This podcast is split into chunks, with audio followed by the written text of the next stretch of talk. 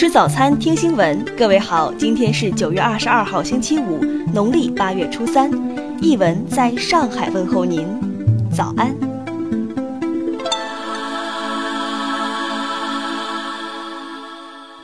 首先来关注头条消息。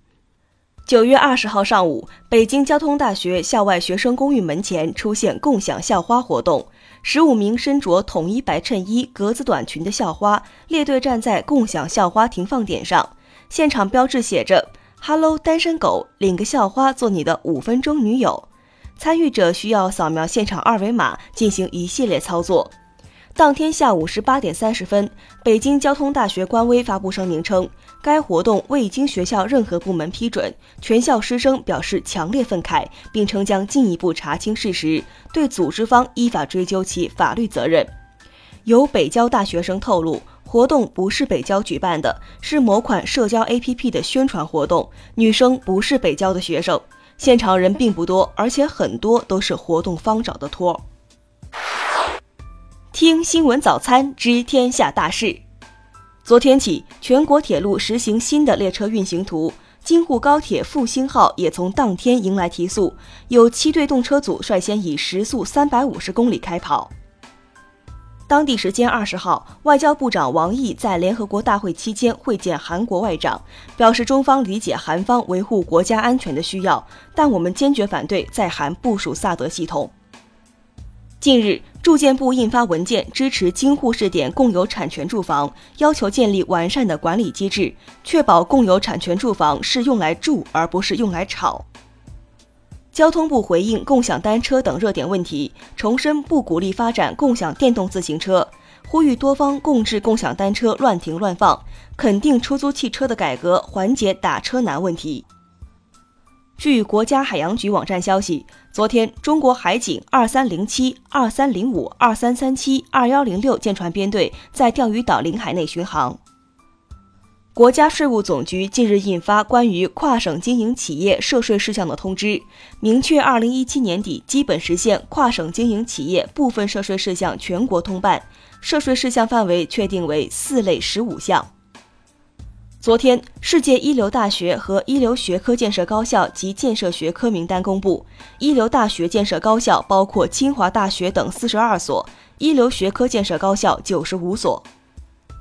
中国驻宋卡总领馆昨天发布公告，提醒国庆假期赴泰国普吉、苏梅等地的中国游客注意安全，特别是水上项目，建议参加正规旅游团。接下来关注国际方面的消息。谷歌公司将以约十亿美元收购中国台湾手机厂商 HTC 的手机业务。本次收购不会涉及直接股权收购，HTC 将会继续运营其智能手机业务。日前，来自中国的二十八岁女子李淑仪在美国遇害，警方初步调查确认，李淑仪的前美军狙击手男友有重大嫌疑，现已发布通缉令。美东时间二十号下午，美联储发表货币政策声明，将于十月开始缩减高达四点五万亿美元的国债规模。分析人士认为，缩表不会给美国和全球市场带来重大影响。日本宇宙航空研究开发机构将与德国合作探测小行星，探测器将靠近小行星并采集散落的尘埃进行分析，力争向生命诞生之谜迈进一步。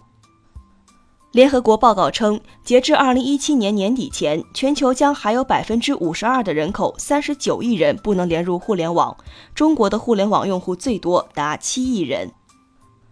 当地时间二十号，大西洋飓风玛利亚登陆美属波多黎各地区，造成全岛断电。从昨天起，全岛实施三天宵禁。目前，暴风眼已经离境。德国将于九月二十四号举行联邦议会选举，现任总理默克尔将再次寻求连任，要以其务实风格以及创新理念继续领导德国走向未来。美国科罗拉多州克里夫顿市一名六十七岁女子日前中了乐透大奖，奖金高达一点三三二亿美元，而这组最终让她得中大奖的号码，她已经坚持购买了三十年。下面来关注社会民生方面。北京一农民工使用本拉登头像在微信群发“跟我加入 ISIS”，被以涉嫌宣扬恐怖主义、极端主义罪抓获，获刑九个月。二十号，一辆物流集装箱货车在高速上发生起火，车载的化学物品、油漆、防腐、防霉添加剂爆炸散落，造成长江湖北段主要支流菊水河三公里河道发生污染。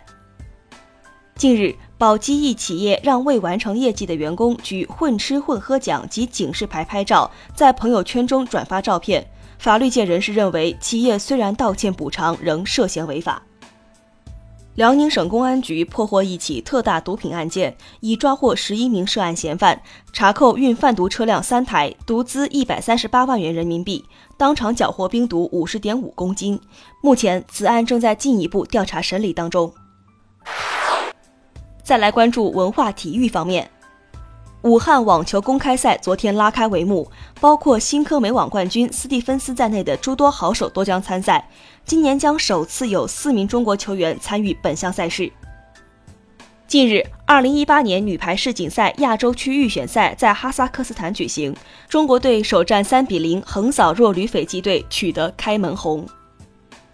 第十届中国杂技金曲奖全国杂技比赛近日在山东蓬莱落幕。中国杂技团凭借节目《九级浪·赶季》脱颖而出，获得中国杂技金曲奖。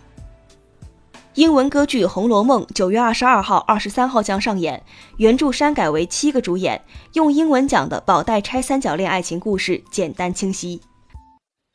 以上就是今天新闻早餐的全部内容，请微信搜索 xwzc 零二幺，也就是新闻早餐拼音首字母再加数字零二幺。如果您觉得节目不错，请在下方拇指处为我们点赞。一日之计在于晨，新闻早餐不能少，咱明天不见不散。